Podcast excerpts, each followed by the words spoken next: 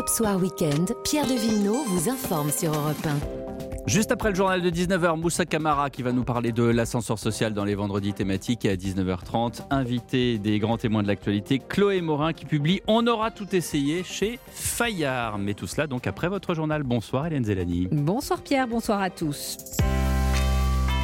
Il est 19h.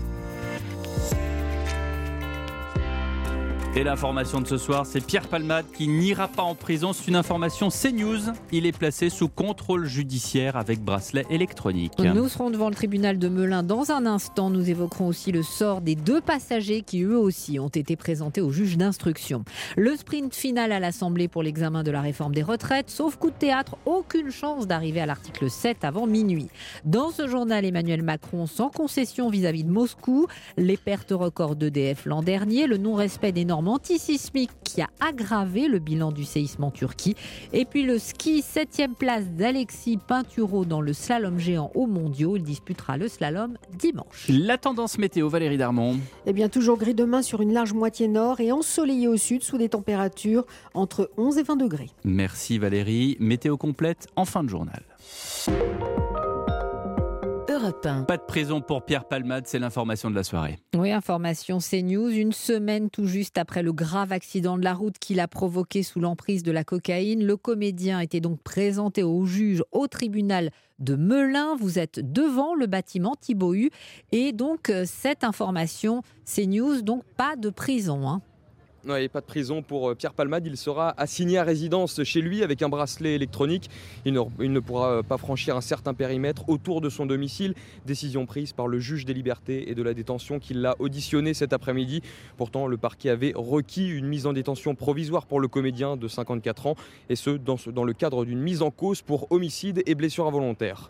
La juge d'instruction en a décidé autrement, puisqu'elle a estimé qu'il n'y avait pas les éléments nécessaires pour le, mettre en examen. Parce qu'on euh, n'a pas tous les éléments euh, légaux pour euh, qualifier la participation de mon client dans les faits qui lui sont reprochés. Et pour le moment, voilà, on a seulement des informations concernant euh, l'un des deux passagers qui était à bord avec euh, Pierre Palmade. Il n'a donc pas été mis en, examen, placé sous statut de témoin assisté. Hein, ce passager, un grand ami de Pierre Palmade, a précisé son avocate. L'homme de 33 ans, de nationalité marocaine, est en situation irrégulière sur le territoire français. Thibaut devant le tribunal de Melun. L'autre grand titre de l'actualité ce soir, c'est la dernière ligne droite à l'Assemblée pour l'examen de la réforme des retraites. Oui, on s'approche de l'heure fatidique, minuit, et on voit mal comment l'article 7, celui sur l'âge de départ à 64 ans, pourrait être examiné, Alexis de la Fontaine. Oui, il n'y a plus vraiment de suspense ici à l'Assemblée nationale. Depuis ce matin, les débats n'avancent pas du tout. Les rappels au règlement et les suspensions de séance s'enchaînent et les insoumis persistent dans leur stratégie de blocage des institutions et refusent totalement de retirer leurs amendements, de quoi énerver le député Renaissance David Valence. Dans le fond, ce qui est fait en ce moment par la France insoumise, c'est un incroyable aveu d'impuissance. Non, vous n'arrivez pas à convaincre cette Assemblée nationale de vous suivre dans cette œuvre de subversion des institutions. Oui, vous avez peur d'arriver au vote parce que vous avez peur de le perdre. Mais cette stratégie agace également leurs alliés de la NUP. On est dégoûté, affirme un député socialiste. Et comme s'il n'y avait pas assez d'amendements, Horizon, le parti d'Édouard Philippe, vient d'en rajouter un sur les carrières longues, opposé à celui d'Elisabeth Borne. Il demande le départ de tous les salariés bénéficiant de ce dispositif après 43 annuités. Alexis de la Fontaine en direct de l'Assemblée et le projet arrive au Sénat le 2 mars. On le sait, les syndicats sont désormais tournés vers la prochaine journée de mobilisation le 7 mars. Ils veulent mettre la France à l'arrêt. Mmh. Ce soir, la Fédération CGT de la chimie appelle à la grève reconductible dans les raffineries dès le 6 mars. Emmanuel Macron, qu'on a peu entendu sur ce dossier des retraites, il est aujourd'hui en Allemagne pour la conférence de Munich sur la sécurité. Conférence qui réunit chaque année dirigeants et experts. Cette fois, elle est quasi exclusivement consacrée à la situation en Ukraine, à quelques jours du premier anniversaire du début de l'invasion russe. On sent une inflexion dans le discours du président, à qui il a été reproché de vouloir maintenir le dialogue avec la Russie. William Molinier, aujourd'hui, Emmanuel Macron affiche un soutien sans équivoque vis à -vis des Ukrainiens et une fermeté absolue vis-à-vis des Russes. Oui, discours sans ambiguïté, pas de compromission et un soutien sans faille aux Ukrainiens. Très clairement, aujourd'hui, L'heure n'est pas au dialogue parce que nous avons une Russie qui a choisi la guerre, qui a choisi d'intensifier la guerre et qui a choisi d'aller jusqu'au crime de guerre et à l'attaque des infrastructures civiles. La Russie ne peut ni ne doit gagner cette guerre et l'agression russe doit échouer. Emmanuel Macron en convient, la guerre risque de durer encore longtemps. Il lance un appel aux Européens, celui de réinvestir massivement dans le secteur de la défense. Si l'Europe veut pouvoir défendre l'Europe, elle doit aussi s'armer, ce sont aussi nos cadences qu'il faut revoir. Entre Européens, nous devons regarder comment produire plus et plus vite. Le président entend aussi aller chercher les pays du Sud, notamment en Afrique, où la Russie, grâce aux mercenaires de Wagner, gagne du terrain. Ils ont maintenant officialisé le fait que Wagner était un truchement explicite, direct, diplomatico-militaire, néo-mafieux de la Russie, partout dans le monde, et va continuer au fond l'international du crime et du désordre. Et c'est d'ailleurs l'objet de la prochaine séquence internationale du président, un déplacement en Afrique centrale prévu dans une dizaine de jours. Quant au chancelier allemand Olaf Scholz, il a poussé un coup de gueule à Munich pour que ses alliés livrent les chars promis à l'Ukraine. La guerre en Ukraine n'est pas totalement étrangère aux mauvais résultats publiés par EDF aujourd'hui pour 2022. Oui, mauvais, c'est un euphémisme. Catastrophique, peut-on dire. Le géant de l'électricité a perdu près de 18 milliards d'euros l'an dernier, Margot Faudéré. Oui, jamais l'entreprise n'avait enregistré de telles pertes de toute son histoire. C'est Luc Raymond, le PDG d'EDF, qui a eu la lourde tâche de l'annoncer ce matin, seulement 4 mois après son arrivée. 18 milliards d'euros de pertes et une dette de plus de 64 milliards d'euros. Un résultat désastreux. Il est historique et il est la conséquence dans le contexte de crise énergétique euh, européenne, mais augmenté par un, phénomène euh, industriel propre à l'entreprise EDF, qui était euh, celui dont, nos concitoyens ont entendu parler pendant toute l'année, qui est la corrosion, un problème industriel auquel nous avons été confrontés pour la première fois de notre histoire. Et ce phénomène de corrosion qui abîme les réacteurs nucléaires a obligé l'entreprise à en mettre plusieurs à l'arrêt. Cela a entraîné des dépenses de réparation d'une part, mais surtout une forte baisse de la production nucléaire. Elle a atteint 279 TWh en 2022, soit 23% de moins qu'en 2021. Ensuite, il y a eu le coût des mesures réglementaires mises en place en France pour limiter la hausse des prix de l'énergie, mais aussi des investissements, notamment dans les renouvelables. En tout cas, le gouvernement a demandé au patron d'EDF, Luc Raymond, de mettre en priorité en 2023 le rétablissement de la capacité électrique. L'État qui, rappelons-le, détenait au 8 février 95,82% du capital d'EDF. EDF qui pleure, Air France KLM qui rit, la compagnie annonce avoir tourné la page du Covid. Elle est largement revenue dans le vert après deux années de très fortes pertes, 728 millions de bénéfices nets en 2022. Il est 19h07 sur Europe. Dans un instant, nous partons en Turquie où on se rend compte peu à peu des manquements dans la construction de certains bâtiments. A tout de suite. Europe Soir Weekend. Pierre de Villeneuve. À 19h09, la suite du journal d'Hélène Zelani, direction la Turquie, où jour après jour, le bilan humain salourdil dépasse désormais les 41 000 morts. Oui, et des milliers de bâtiments se sont effondrés comme des châteaux de cartes. Les normes parasismiques sont pourtant rigoureuses dans le pays. Elles ont même été renforcées depuis le séisme de 1999. Et pourtant, ces normes n'ont pas toujours été respectées. Wilfried de Villers, vous êtes l'envoyé spécial d'Europe 1. Oui, du béton fabriqué à base de sable marin, des tiges d'acier trop fines, des structures construites à la va-vite. La mauvaise qualité du béton, Baptiste, un ingénieur français en intervention à Antioche, l'a constaté lui-même. Une machine comme ça ne devrait pas pouvoir casser un mur de béton. Et euh, elle l'arrache sans difficulté, c'est pas normal. Ça ne correspond pas aux normes, ça n'a pas de logique. Il n'y a pas une réelle logique de construction. Le manque flagrant de respect des normes de construction révolte Burkay Gouchesmes. C'est le président de la Chambre de génie civil de Gaziantep. Les constructions anarchiques se sont multipliées ces dernières années, des immeubles parfois bâtis sans même la présence d'ingénieurs civils ou d'architectes qualifiés. Le problème, c'est aussi que les autorités ne prennent pas assez en compte l'avis de la science et de la technique, celui des spécialistes comme les ingénieurs. Elles ferment aussi les yeux sur les constructions sauvages, ce sont elles les principales coupables. Il dénonce également les milliers d'amnisties accordées par le gouvernement à des constructions illégales, des logements régularisés alors qu'ils ne sont plus aux normes, sans oublier ces permis accordés en échange de pots de vin. L'ingénieur espère que les autorités sauront tirer les leçons de la catastrophe en imposant un contrôle plus strict du respect des normes. Wilfried De Villers, envoyé spécial d'Europe 1 en Turquie. Ce soir, nouveau miracle. Un survivant, un homme de 45 ans, a été découvert dans les ruines 278 heures après le tremblement de terre, annonce sur Twitter du ministre turc de la Santé. Quelle a été la voiture la plus volée en France l'an dernier? Réponse la Toyota RAV4, selon le classement du magazine Auto Plus.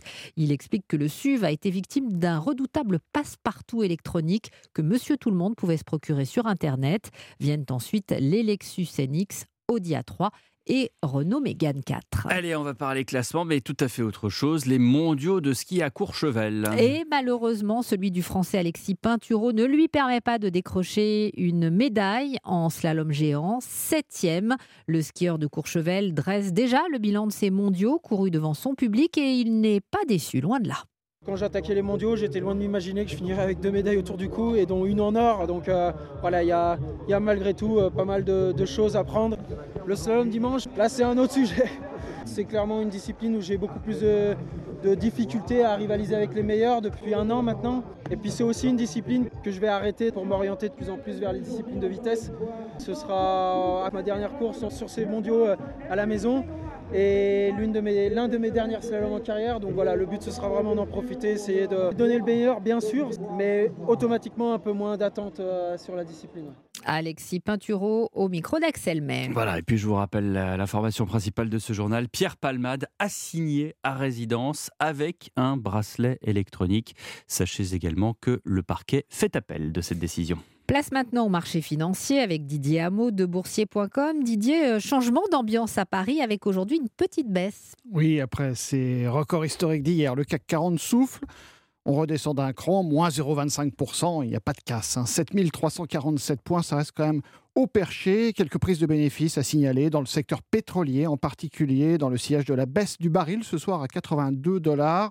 Il y a malgré tout encore quelques valeurs en hausse après l'annonce des résultats annuels d'Air France, vous en parliez tout à l'heure, avec le retour aux bénéfices. Air France gagne 5,5%, Ubisoft remonte aussi de 3,8%.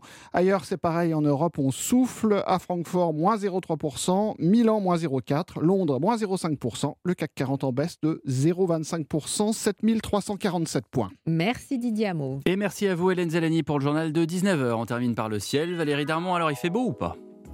Ah ben, il fait beau au sud et il fait gris au nord. Ciel bas et gris donc sur une large moitié nord ce week-end jusqu'au Poitou-Charentes, jusqu'au Médoc, jusqu'en Dordogne, jusqu'en Auvergne, jusque sur les plaines de Rhône-Alpes, avec un petit peu de bruine entre l'Alsace et la Bourgogne, en Charente et en Haute-France. Sur les autres régions de la moitié nord, le ciel qui va rester très nuageux mais sec. Le vent de sud-ouest qui est sensible près de la Manche et près des frontières du nord. Et les rafales qui approchent 70 km/h en matinée sur le nord-Pas-de-Calais demain. Au sud, il fait très beau de la Nouvelle-Aquitaine à la Côte d'Azur, même si le matin vous êtes plutôt dans le brouillard. Brouillard assez dense, hein, notamment dans l'intérieur de la Provence et en vallée de la Garonne jusqu'aux Landes. Les maximales qui vont afficher entre 11 et 15 degrés au nord, 15 à 18 au sud et jusqu'à 21 encore sur les régions méditerranéennes et le sud de l'Aquitaine. Merci beaucoup Valérie Darmon, 19h14. Vous êtes sur Europe 1. Europe Soir continue jusqu'à 20h dans un instant. L'ascenseur social vu par l'entrepreneur et le patron de la fondation Les Déterminés euh, qui aide notamment les jeunes à, s'insérer et à ne pas croire que euh, à des petits boulots, mais vraiment à des boulots euh, pour tout le monde. Et, et puis tout à l'heure à 19h30, dans les grands témoins de l'actualité, Chloé Morin. On aura tout essayé chez Fayard, un long constat sur les dérèglements, si j'ose dire, de la vie politique. Et on lui demandera s'il y a peut-être des solutions ou pas. À tout de suite. Soir Weekend, Pierre de Villeneuve. Bonsoir Moussa Camara. Bonsoir. Et merci d'être avec nous. Merci pour votre invitation. Déjà sur la sémantique, sur euh, ce qu'on appelle l'ascenseur social, est-ce que c'est un terme qui vous dérange? C'est un terme qu'on utilise, qui est un terme plutôt politique, qui c'est pas là pour me déranger ou pas, mais on parle depuis trop longtemps. Euh, depuis mes premières années d'engagement, j'ai toujours entendu parler d'ascenseur social. Mais ça peut être un frein, non? Ça peut, être, euh, ça peut être un frein, ça peut être une assignation hein, aussi à résidence, ça peut être, ça peut être tout un tas de choses. Moi, je préfère parler de, euh, de termes positifs en parlant de, parcours et de destin euh, de réussite ou de parcours euh, divers qui représentent un peu l'ensemble des jeunes que moi je vois. Parce que souvent, quand on parle d'ascenseur social, on va pointer du doigt les inégalités, c'est important de les pointer, mais on va pas regarder tout ce qui se passe de manière positive.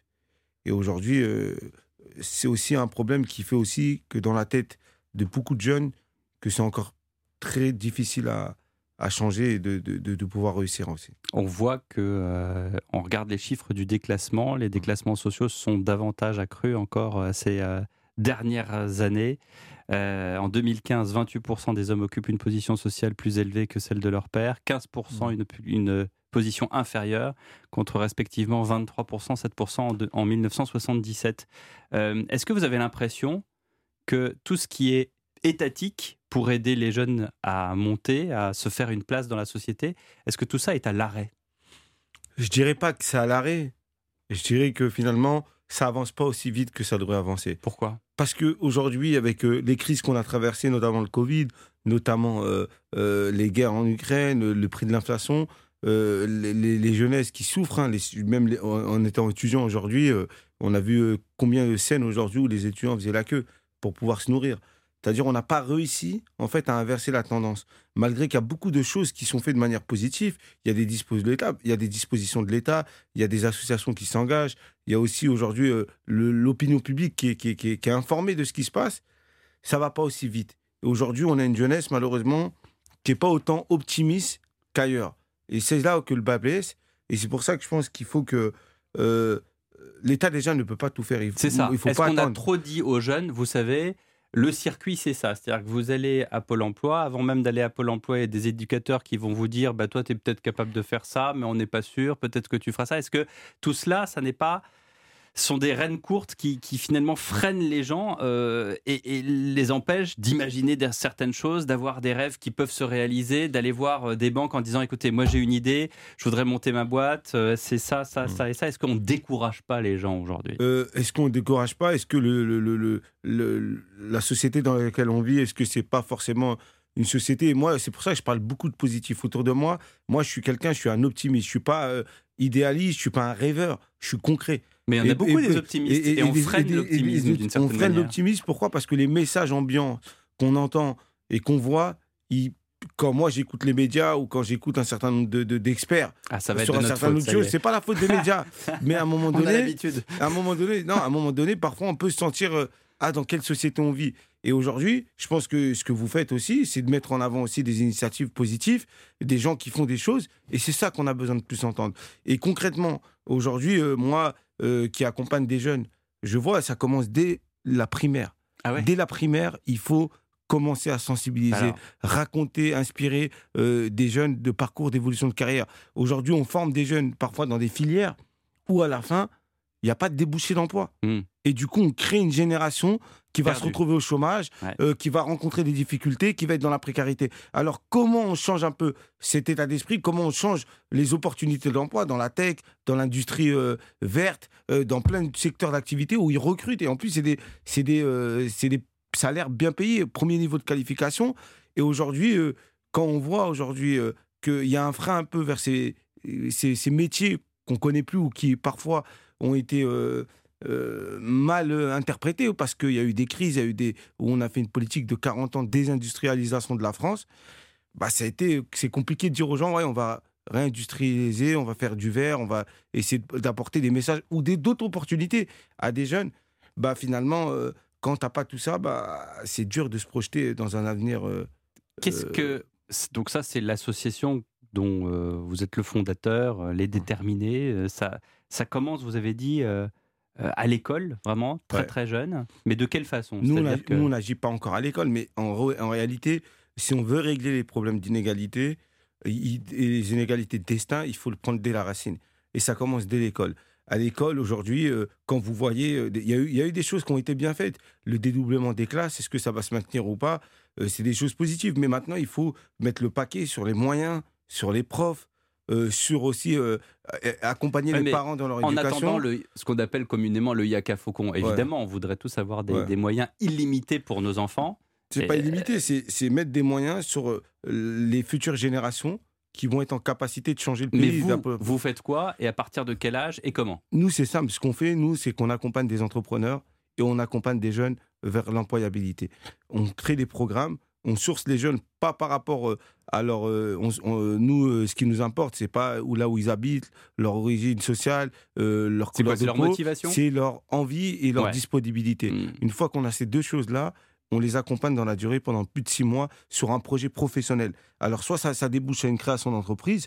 À ce jour, on a sensibilisé plus de 6000 personnes. Il y a 1000 personnes qui ont été accompagnées. Il y a En combien de 600 temps 6000 personnes? Bah, combien de temps Depuis d'existence? 2015, euh, 2015, 7 ans, ouais. l'âge de la raison. Et ça fait euh, les résultats sont positifs parce que on a réussi à créer en fait une passerelle entre ce monde économique, ces jeunes, euh, plus ambitieux des, des, des- et des opportunités d'emploi. Donnez-nous des moi, exemples.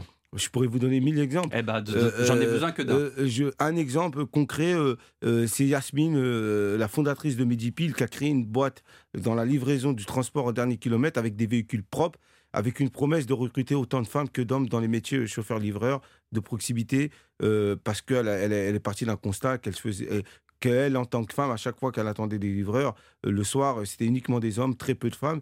Donc elle a décidé de créer un projet en deux ans et demi. euh, Elle est installée dans plusieurs villes en France. Elle a plus de 140 salariés.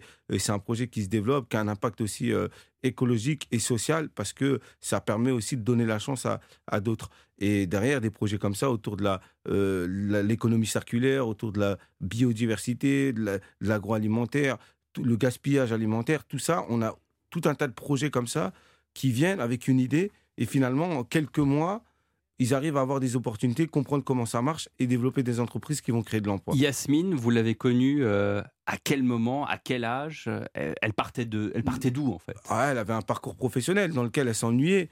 Et voilà, comme plein d'entrepreneurs qui veulent se lancer, qui n'ont pas forcément euh, l'accompagnement et le réseau entrepreneurial autour d'eux, ben, ils ont besoin d'un coup de pouce. Et il y a deux ans, elle est venue candidater chez les déterminés.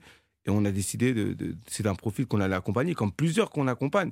Ils viennent parce qu'ils ont envie, parce que parfois il leur manque le réseau, parfois, parfois ils n'ont pas l'accompagnement et parfois ils n'ont pas les moyens financiers pour entreprendre seuls.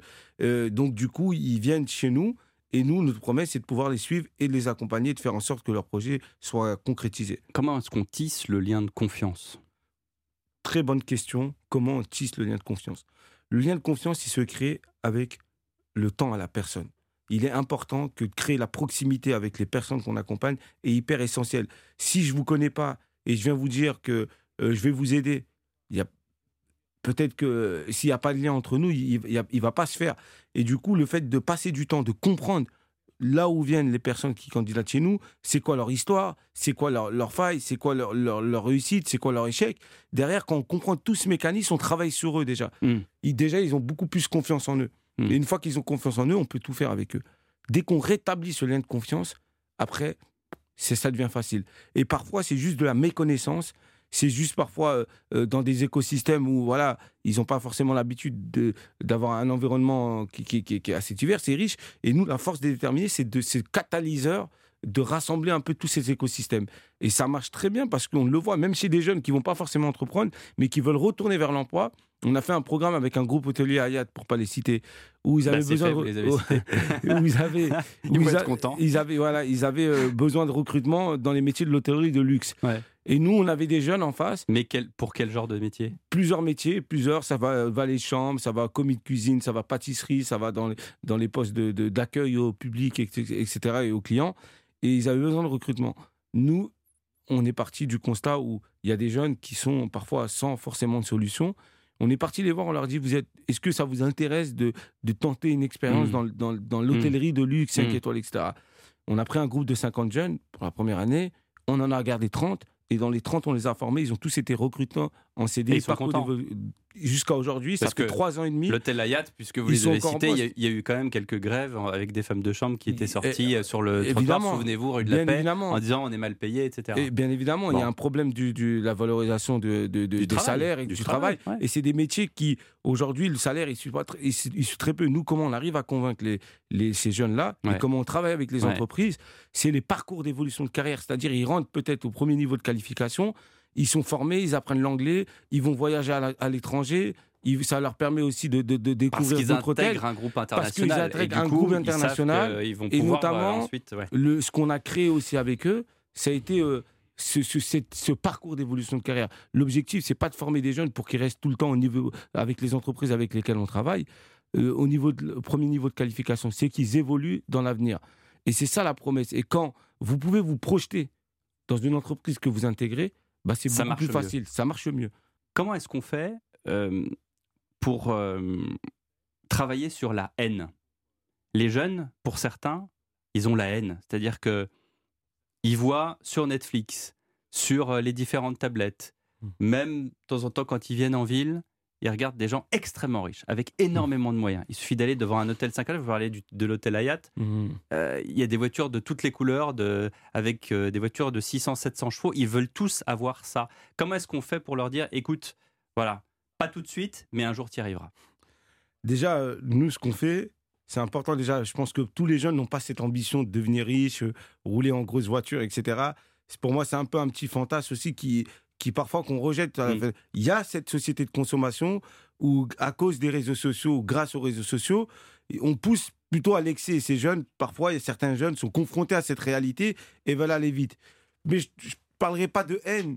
Je parlerai peut-être de, dans- de, de- de- c'est l'ambition qu'on leur donne. C'est pour ça que nous, ce, qu'on, ce que nous, on veut faire, c'est de montrer d'autres manières de réussir, d'autres rôles, et dire, OK, par le travail, par l'effort, par aussi les opportunités, on peut y arriver. C'est pas sûr qu'on va y arriver, parce que moi, je crois pas à, à faire en sorte que quand on veut, on peut. Ça Ouais. n'existe pas euh, collectivement, c'est pas possible. Mais par contre, euh, si on arrive à créer et faire une tendance inverse, et on crée des, des modèles d'entrepreneurs ou des modèles de réussite professionnelle dans le monde de l'entreprise, etc., je pense que ça peut aussi créer des vocations. Moi, c'est plutôt mon travail à moi de contrebalancer ce message-là euh, via euh, des, des messages beaucoup plus positifs et des parcours euh, de réussite différents que Parce ceux qu'on que- voit dans les réseaux sociaux Parce ou que ailleurs. vous le disiez euh, très justement, en fait, euh, ceux que vous connaissez, les jeunes, ils viennent de milieux très très différents. C'est pas juste un milieu en particulier. Et ce matin, Gérald Brenner, le- l'essayiste, disait. Euh, moi, quand j'ai eu le bac, je venais d'un petit milieu, euh, euh, voilà, j'avais des, des parents qui étaient un peu modestes, etc. Mais quand j'ai eu le bac, on m'a offert une grande pâtisserie. On a fait toute une fête. Ma mère avait besoin de célébrer ça. Et il disait, je suis pas sûr que le fils de chirurgien ou le fils d'avocat, on lui a acheté une pâtisserie. Vous voyez ce que je voulais dire? Donc, alors, en fait, on, on a tendance à dire qu'il y a des jeunes d'un milieu modeste qui souffrent et, et, qu'on regarde pas. Et ça, en fait, c'est pas aussi simple que ça. Il y a des gens de milieux très aisés qui finalement, euh, au contraire, on les mène à la baguette parce qu'on leur dit tu feras polytechnique ou rien ou je te renie, tu n'es plus mon fils. Euh, et puis inversement, il y a des jeunes de milieux modestes où on leur offre une pâtisserie quand ils ont le bac parce que c'est trop la fête en fait. Ouais. Après, c'est aussi les, les- les- ambitions. C'est aussi. euh, moi, pour, pour parler un peu directement de moi, moi, j'ai fait un bac professionnel. Et c'est vrai que là où j'ai grandi, j'ai grandi à Cergy-Pontoise, euh, dans un quartier qui s'appelait la Croix-Petit. Et là où je grandissais, il n'y avait pas forcément des gens autour de moi qui avaient fait des grandes études, qui avaient des diplômes. Alors pour nous, arriver au bac, c'était euh, c'était euh, C'est genre bac plus 10. c'est bac, plus 10 en tout cas pour moi Oui, moi, oui, moi, à mon oui, époque hein. à votre échelle. et, et- et parce qu'il n'y avait pas cette ambition de pousser vers les grandes études. Et, et je trouve ça euh, un peu dommage. Et c'est pour ça que moi, j'encourage ceux qui veulent faire des études poussées pour aller plus loin, de le faire le maximum. Et ceux qui n'ont pas forcément cette ambition, bah, de les accompagner vers un parcours Et un professionnel projet. dans le- et vers un peut projet. avoir une super idée. Exactement, vers un projet. Et- Comme et- Yasmine, qui a eu Comme une super Yasmine, idée. comme d'autres. euh, euh, et, et- et je trouve que ça, le, le fait de laisser le choix aux jeunes de choisir ce qu'ils veulent, pour moi, c'est le plus important. Parce que, OK, on est dans une société où on regarde beaucoup les diplômes, et les diplômes, pour moi, ils sont importants. Mais diplôme sans avoir l'expérience de terrain ou professionnel, ça sert à rien du tout. Tu vas arriver dans une entreprise, bah, ils vont voir que tu as peut-être les diplômes, mais tu pas à la hauteur. Aujourd'hui, parfois, dans certaines entreprises, ils prennent pas le temps de faire évoluer les jeunes. Donc, du coup, c'est pour ça que l'alternance, c'est très bien. Et pour moi, d'allier un peu le terrain et les diplômes, pour moi, c'est la meilleure chose à faire. Mais bon, il y a plein de dispositifs aujourd'hui. Il y a les VAE, il y a plein de choses comme ça qui peuvent encore. Eh ben, merci beaucoup Moussa Camara. Ce soir sur Europe 1, nous avoir redonné du courage, de l'espoir, parce que quand on a une idée, on peut y aller, puis surtout, faut se battre. faut travailler beaucoup. Merci beaucoup. Merci. Et dans un instant, à 19h30 sur Europe 1, Chloé Morin, on aura tout essayé. Mais alors, on fait quoi maintenant qu'on a tout essayé? À tout de suite. Europe Soir Weekend, Pierre de Villeneuve. C'est une habitude que vous avez prise et nous vous en remercions sur Europe 1 le vendredi soir. Un entretien avec un invité unique pour prendre le temps de décrypter et de comprendre. Bonsoir Chloé Morin. Bonsoir. Vous êtes notre grand témoin de l'actualité. Vous publiez On aura tout essayé chez Fayard, euh, qui suit un autre livre qui, euh, dont le titre était, je crois, On a les politiques qu'on mérite, c'est ça? Voilà. Tout à fait. Bon, bah voilà. Donc, mais alors, c'est toujours un peu dans le pessimisme. hein, euh, on aura tout essayé. Ça rappelle une phrase de François Mitterrand. euh, qui a été interviewé sur le chômage et il avait cette- ce, ce regard déjà un peu fatigué. On ne savait pas à l'époque, enfin sa, sa maladie n'était pas publique, mais il a dit, vous savez, sur le chômage, on a tout essayé. Et là, c'est pas sur le chômage, c'est sur la France en général qu'on a tout essayé On a l'impression que vous dites ça. Oui, bah, disons que la période est quand même assez inquiétante. Donc c'est un livre inquiet et, grave. Là, comme beaucoup de, citoyens en regardant l'actualité, je me pose la question de mais pourquoi est-ce que la France a tant de difficultés et pourquoi est-ce que nos dirigeants euh, semblent ne jamais parvenir hmm. euh, à euh, fédérer suffisamment de, Français autour d'un certain nombre de, de, grandes directions et décisions. Et donc, c'est de cette question de départ, pourquoi sommes-nous si divisés et hmm. pourquoi avons-nous du mal à avancer, à réformer, quel que soit le sens dans lequel on veut réformer, à prendre des décisions qui répondent aux enjeux du moment, que ce soit l'enjeu climatique ou euh, euh, la question sociale, euh, etc. et donc, forcément, le, constat de départ est, inquiet. Et donc après, je suis allée interroger des dirigeants, des, gens qui ont gouverné ou qui aspirent à le faire, pour essayer de répondre à ces questions. Donc c'est une, euh, une enquête d'opinion presque euh, mhm. au sein des dirigeants, des gens qui forment la classe politique passée, future, présente également, des grands ténors de la politique. Et dans la politique, il y a euh, ce grand mot qui est la res publica, c'est-à-dire la chose publique qu'on voudrait faire évoluer pour une démocratie euh, idéale pour l'ensemble des concitoyens. Et puis il y a aussi la politique en tant que métier, on va y venir, qui est une mhm. carrière politique. Euh, je, commence par la fin de votre livre, page 382, parce qu'à la fin du, livre, il y a des annexes. Mhm. Et il y a une annexe qui m'intéresse beaucoup, qui est un tableau, qui est une enquête d'opinion, euh, la priorité pour la France face au monde qui change, avec laquelle des opinions suivantes êtes-vous le plus d'accord?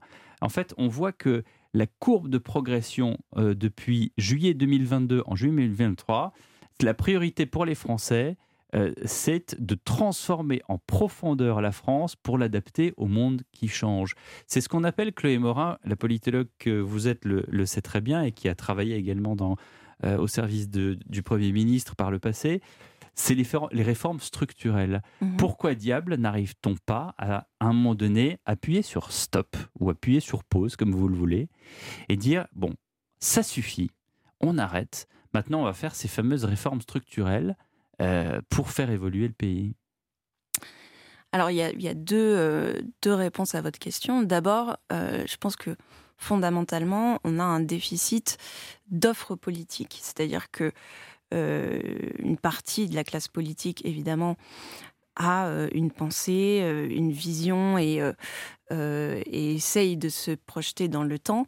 néanmoins, c'est vrai que lorsqu'on pose la question, par exemple, du changement climatique, mhm. il y a assez peu qui, selon les écologistes, devrait être le, trend pour qui entraîne tout le reste en fait. C'est-à-dire qu'on devrait commencer par le changement climatique et ensuite faire le reste des réformes eh bien, on se rend compte sur ce sujet-là que euh, beaucoup de responsables politiques sont dans euh, l'adaptation à la marge du modèle existant euh, et n'arrivent pas à dessiner mmh. la vision de ce que sera la société dans 50 ans ou 100 ans. Mmh. or, il me semble que ça, c'est la, chose, le préalable, parce que après, on peut dire voilà comment nous allons y arriver.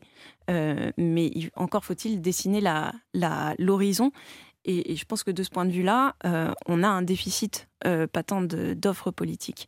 Le, deuxième élément de réponse à votre question, euh, c'est la manière dont on décide. C'est-à-dire que je crois que les institutions telles qu'elles sont aujourd'hui ne permettent plus de dégager suffisamment de force politique derrière un dirigeant pour mener à bien les transformations dont le pays a besoin. Donc il faudrait une sixième république?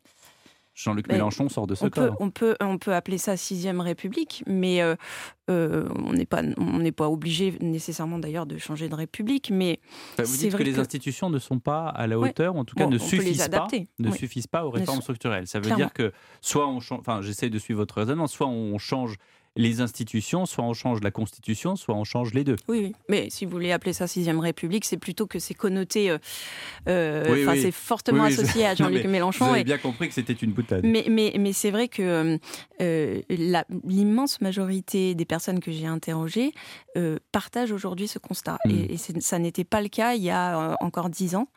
et même des gens que l'on s'est attaché à nos institutions telles que Édouard Philippe, par Ouais, exemple, ouais. euh, même ceux-là disent aujourd'hui ça ne marche plus. euh, on n'y arrive plus. Et, et vous le voyez bien, euh, nous sommes à peine, euh, même pas encore un an après la réélection d'Emmanuel Macron, et on a un sentiment terrible d'épuisement euh, de, de- de son pouvoir et, et de- d'enlisement Bah, du, du pays. Parce qu'on est dans un scénario qui s'est déjà produit par le passé, qui est celui de la majorité relative et non pas de la majorité bien sûr. absolue. Bien sûr, mais L'arme, l'arme de la Ve République, euh, pour qu'elle fonctionne de façon idéale, mais vous le savez aussi bien que moi, c'est qu'il y ait une majorité absolue. Et dans ce cas-là, on est dans un régime totalement présidentiel, où effectivement, euh, une fois qu'une proposition, enfin en tout cas, que la loi vient du gouvernement, l'idée vient du gouvernement, la loi est appliquée, puis c'est tout. Disons que je pense que pendant trop longtemps, euh, nos institutions ont fabriqué artificiellement des majorités, puisqu'on savait très bien qu'en fait, le Mhm. président de la République élu avec une majorité écrasante au Parlement euh, était en réalité minoritaire dans le Mhm. pays, puisque au premier tour de, euh, de l'élection, il n'a jamais fait guère plus de, allez, maximum 30%, 30 des, des, des votants.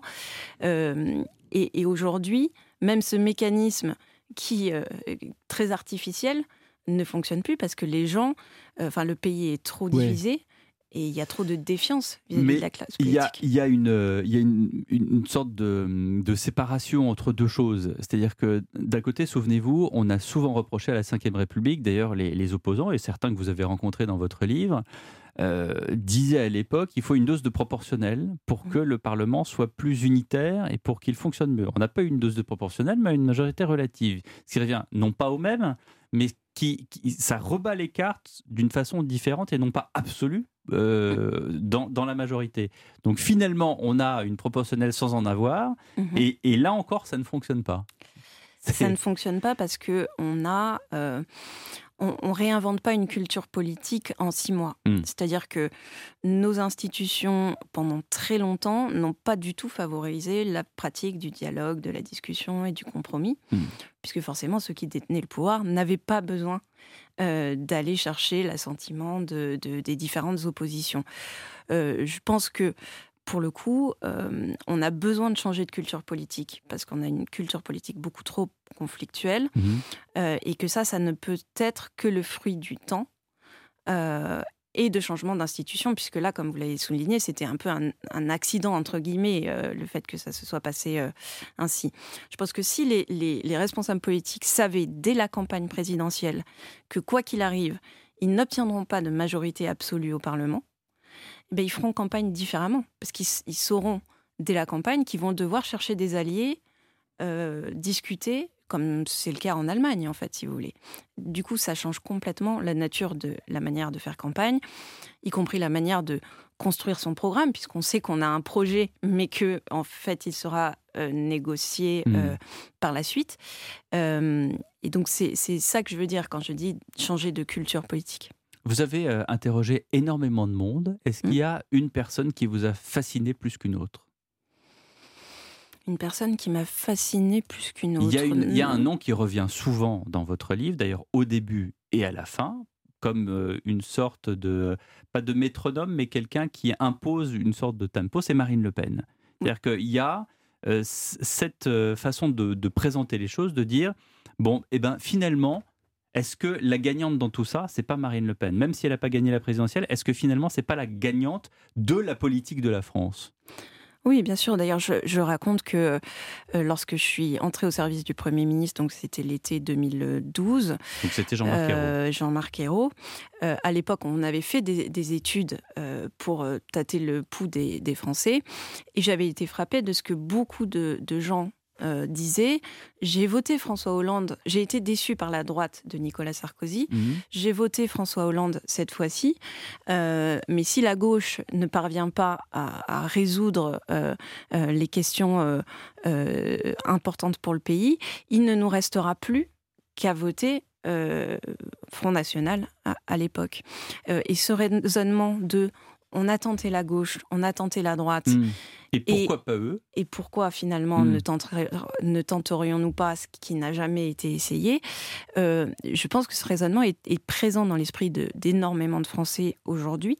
Euh, et c'est un peu autour de, de ce, ce- ce questionnement-là que, que tout mon livre tourne. Il y a, euh, donc je, je le disais, les personnes que vous avez interrogées, il y a les responsables politiques, il y a euh, les responsables syndicaux comme euh, Laurent Berger, et puis à l'opposé euh, Geoffroy Roux de Bézieux, il y a le patron des ADP, Augustin de Romanet, pourquoi lui? Parce que il me semblait qu'il était important de ne pas interroger que des politiques, parce Mhm. que la politique, ça n'est pas le sujet que des responsables politiques, et que, alors, pourquoi lui particulièrement? Parce qu'il a à la fois un regard sur le- l'entreprise, le privé, euh, une entreprise qui, euh, mine de rien, euh, existe dans le monde, donc un regard euh, aussi extérieur sur la France, qui est jamais euh, euh, inutile, et puis un parcours euh, finalement de haut fonctionnaire Mhm. à la base, Mhm. qui a euh, côtoyé des politiques, qui a euh, et donc qui connaît et- et- euh, et très bien les arcanes du, du pouvoir. et, du coup, ça a été un, un entretien, euh, j'allais dire, euh, très bénéfique, celui de- d'Augustin de Romanet? Ah oui, il a, il a une vision euh, du, du Qu'est-ce qu'il vous dit qui exactement? Euh, Lui, ce qu'il raconte, il, il parle notamment de la, la culture euh, politique française en empruntant un, un philosophe euh, qui dit en fait nous sommes grecs et pas chinois. Hmm. Les Grecs, quand ils font la guerre, ils arrivent avec euh, tambours et trompettes, ils hurlent, euh, ils, ils font tout pour faire peur à l'adversaire, et donc tout, tout est violent, tout est extrêmement euh, brutal. Alors que les Chinois, ils déclenchent la guerre le jour où ils l'ont gagnée, c'est-à-dire qu'ils ils- avancent leurs pions, ils font en sorte que leur ennemi soit au fond d'un ravin, euh, qu'il ait, euh, que- qu'ils aient fait la fête la veille et qu'ils soient un peu, euh, qu'ils aient la gueule de bois, que et donc. Donc c'est la moment- discrétion qui prime, c'est le fait de... Et c'est la préparation, la planification. Ouais. Euh, et, et je pense que c'est- c'est c'est très juste parce que euh, on C'est voit bien assez que- napoléonien, ça, finalement, comme, euh, comme idée de fait. hein. Oui, Ouais. mais Mais ça mm, s'est perdu. C'est-à-dire qu'il y a euh, peut-être une, une forme de regret. Mais j'ai Oui. l'impression que le regret en politique est, est- est beaucoup plus prégnant que l'optimisme qui devrait être, je vais dire, de mise pour euh, envisager des solutions euh, constructives. La, la plupart des responsables politiques que j'ai rencontrés, et patrons et euh, syndicalistes, sont effectivement dans une forme de, de, de gravité. Et la question que je me suis posée, c'est finalement si eux-mêmes ne sont pas un peu déprimés de toucher les limites de leur pouvoir. C'est-à-dire que euh, il me semble que nous, citoyens, leur prêtons beaucoup plus de pouvoir que ce qu'ils n'ont. Mhm. Euh, C'est-à-dire qu'on attend, on les considère un peu comme des surhommes et, Oui. euh, Et- et ils en souffrent? Ah bah, ils en souffrent. Les seuls qui ont encore le sentiment d'avoir du pouvoir, c'est les maires. Mhm. Eux euh, ont le sentiment de réaliser des choses, de, voir le résultat de leur travail. Euh, mais dès qu'on grimpe dans les échelons, euh, et c'est particulièrement vrai des ministres et des députés, on a le sentiment qu'ils se sentent relativement impuissants. Hmm. D'où votre, euh, en conclusion, cette question sur la démocratie participative. Est-ce que c'est un leurre ou une solution? Puisque finalement, on élit euh, des députés qui sont euh, parfois et sont Oui. considérés, bon, beaucoup rentrent en circonscription, mais entre, il y en a d'autres ég- également qui, euh, qui font beaucoup de voyages et qui finalement sont très très peu dans leur terroir. D'où la Oui. nécessité du Sénat d'ailleurs qui corrobore au travail parlementaire. Oui. Le, le sujet de la démocratie participative, si vous voulez, c'est que lors- le risque de créer des assemblées de citoyens que l'on tire au sort euh, pour prendre des décisions euh, qui sont parfois des décisions euh, lourdes, c'est qu'effectivement, on les met en concurrence avec les députés qui ont été élus à cette euh, euh, précisément pour euh, pour faire la loi. Euh, et ça a été la grande erreur, à mon avis, de la convention citoyenne sur le climat, c'est-à-dire qu'on a créé une concurrence euh, au Parlement. On a recommencé Euh, avec le et- Conseil national. Oui, mais c'est, c'est, je dis pas qu'il faut pas trouver des manières de faire en sorte que les citoyens s'expriment différemment et plus régulièrement que à la simple occasion des élections, euh, parce que il faut manifestement euh, avoir davantage de, de dialogue et de discussion en cours de mandat. Euh, mais je pense qu'il faut faire très attention à ne pas affaiblir les institutions qui sont déjà quand même très affaiblies. Enfin bon, si elles sont affaiblies et si, elles ne, ne servent plus, elles ne répondent pas à l'exigence qui est celle d'aujourd'hui, finalement. Il faudra les réformer, mais... euh, Mais est-ce le- que vous y croyez à la réforme, Chloé Morin? Est-ce que vous, est-ce que parce qu'on- Des genre- institutions? Ouais, j'y reviens euh, à, à ma, à ma question toute première de cet entretien. Est-ce que finalement on pourrait mettre encore une fois sur pause et se dire bon ben voilà, allez, on arrête, on va refaire ça euh, bien. Moi, je pense que c'est ce qu'il faudrait faire aujourd'hui. Je pense que le constat, il est là, clairement, euh, partagé par l'ensemble de la classe politique, comme je le disais tout à l'heure. Euh, et que la, la grande difficulté, en réalité, c'est que les postures politiciennes empêchent, euh, empêchent de, de- de trouver le moindre consensus. Emmanuel Macron cherche à réformer les institutions Mhm. depuis un bon moment. Mhm. Alors après, on Bah, peut se dire, est-ce qu'il veut vraiment La réforme des que- retraites, c'est une forme de, ré- de, de- comment dirais-je de changement des institutions, puisqu'on on cherche à, à bouger un totem. Oui, oui, oui, mais euh, pour le coup, on pourrait se dire que, euh, comment dire, il y a, il y a- il y a mille manières d'aborder les choses et, euh, et- et sans doute que euh, on- pff, des, comment dire, des rapports d'experts ou d'anciens Mhm. premiers ministres Mhm. pour proposer des réformes institutionnelles, il y en a plein. Mhm. La question, c'est toujours celle du passage à l'acte. Et à chaque fois, ça bute sur ben, la nécessité, notamment, par exemple, pour un certain nombre de mesures, d'avoir les 3 cinquièmes du Parlement. Oui. Et donc, l'impossibilité dans ce pays d'avoir 3 cinquièmes de la classe politique qui s'accorde autour de, de, de quelque chose. Mais c'est pas euh, étonnant d'une certaine manière de ne pas obtenir ces 3 cinquièmes.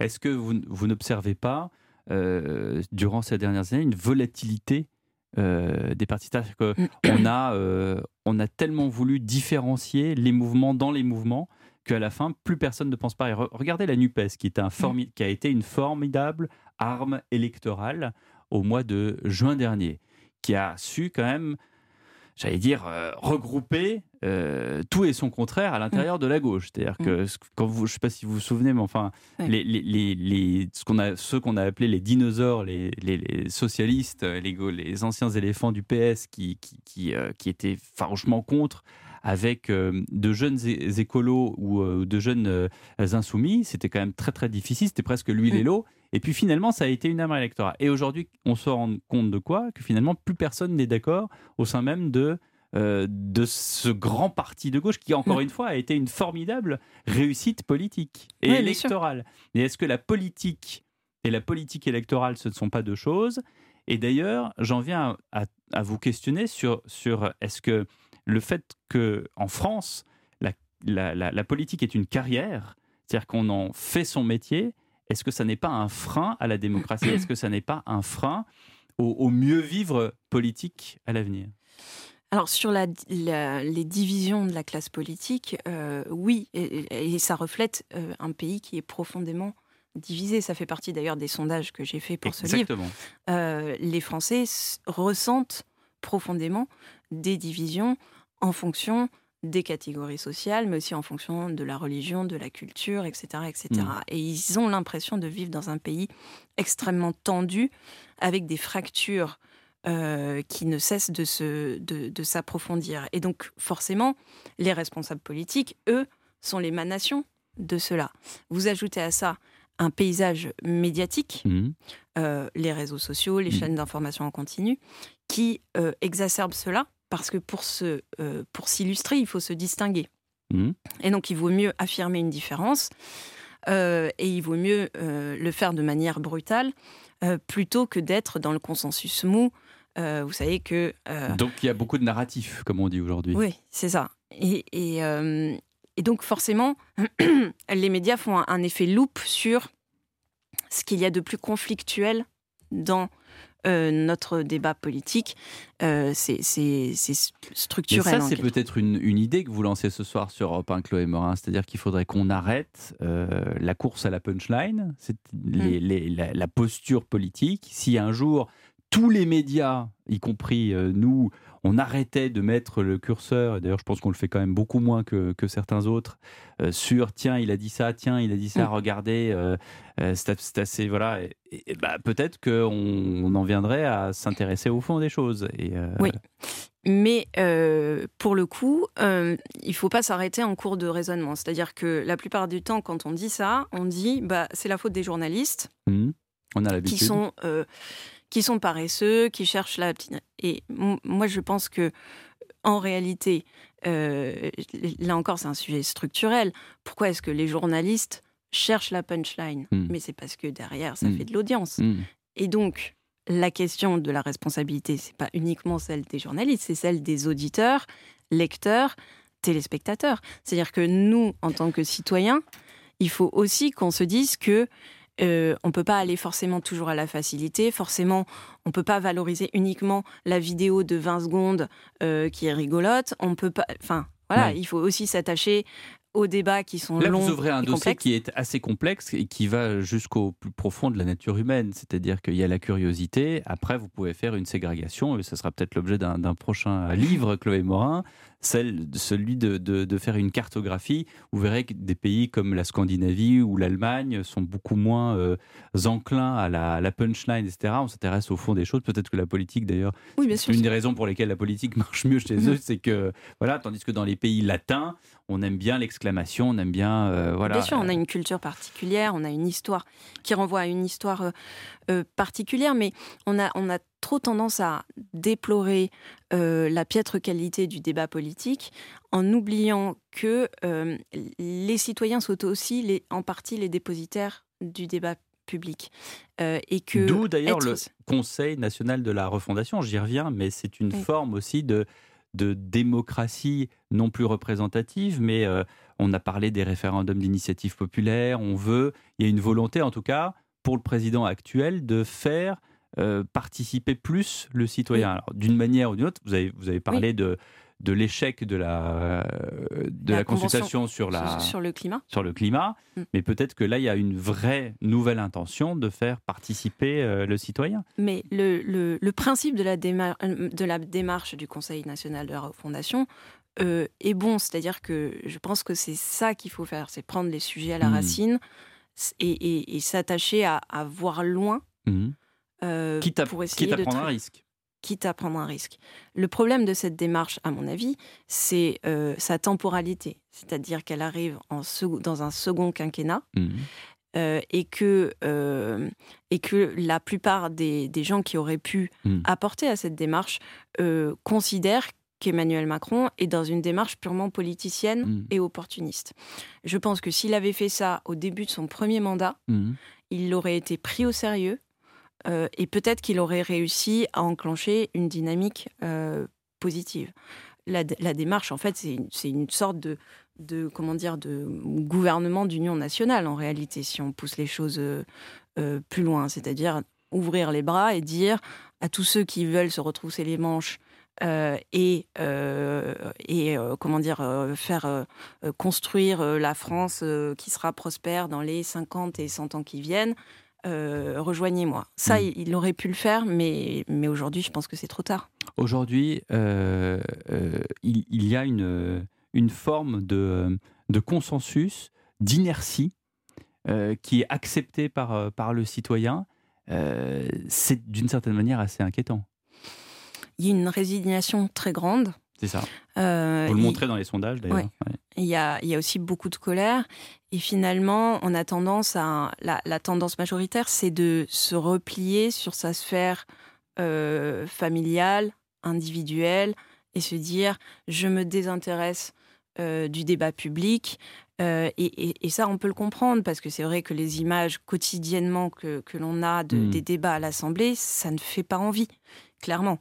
Euh, mais euh, le problème de, ce, euh, de cette tendance-là, c'est que plus les citoyens se, replient sur eux-mêmes et, se- et- et désertent le débat public, plus il ne reste que des opportunistes et des carriéristes euh, en politique. Bon, bah, en tout cas, à défaut de trouver des solutions, mais je pense que si on parlait comme ça toute la nuit, on en trouverait peut-être des solutions. En tout cas, changer les institutions, c'en est une. Ça demande beaucoup de, ça nécessite beaucoup de, euh, de moyens. On y viendra peut-être un jour. En attendant, on peut lire On aura tout essayé, Chloé Morin. Et puis également, euh, on a les politiques qu'on mérite, qui vient de sortir en poche. Et tout ça, c'est chez Fayard. Merci beaucoup, cher Merci Chloé Morin, beaucoup. D'avoir participé au grand témoin de l'actualité. Demain, Lénaïque Monnier pour euh, la matinale. Tout à l'heure, la formation de la soirée avec Raphaël Delvolvé. Et dans l'immédiat, le sport, le foot, le sud des légendes. Bonsoir Lionel Rasso. Bonsoir Pierre de Villeneuve, le sud des légendes effectivement, ce vendredi avec un grand match de foot également à suivre à partir de 21h. La JOCR reçoit l'Olympique lyonnais, mais avec nos légendes, Giroud, Thierry Bretagne, Norbert Saada, Jacques Vendroux, nous évoquerons notamment le cas de Neymar. Ça ne vous a pas échappé la petite phrase de Kylian Mbappé après le match contre le Bayern Munich. Il faut bien dormir, il faut bien manger. Neymar va manger des burgers, joue au poker la nuit. À quoi joue Neymar? C'est l'un des sujets dont on parlera dans nos légendes, avec nos légendes, notamment avec le patron de Live Poker qui est un magazine de poker et on verra si Neymar a vraiment le niveau. Voilà pour le programme. Ça promet un beau programme. Merci beaucoup Lionel Rousseau.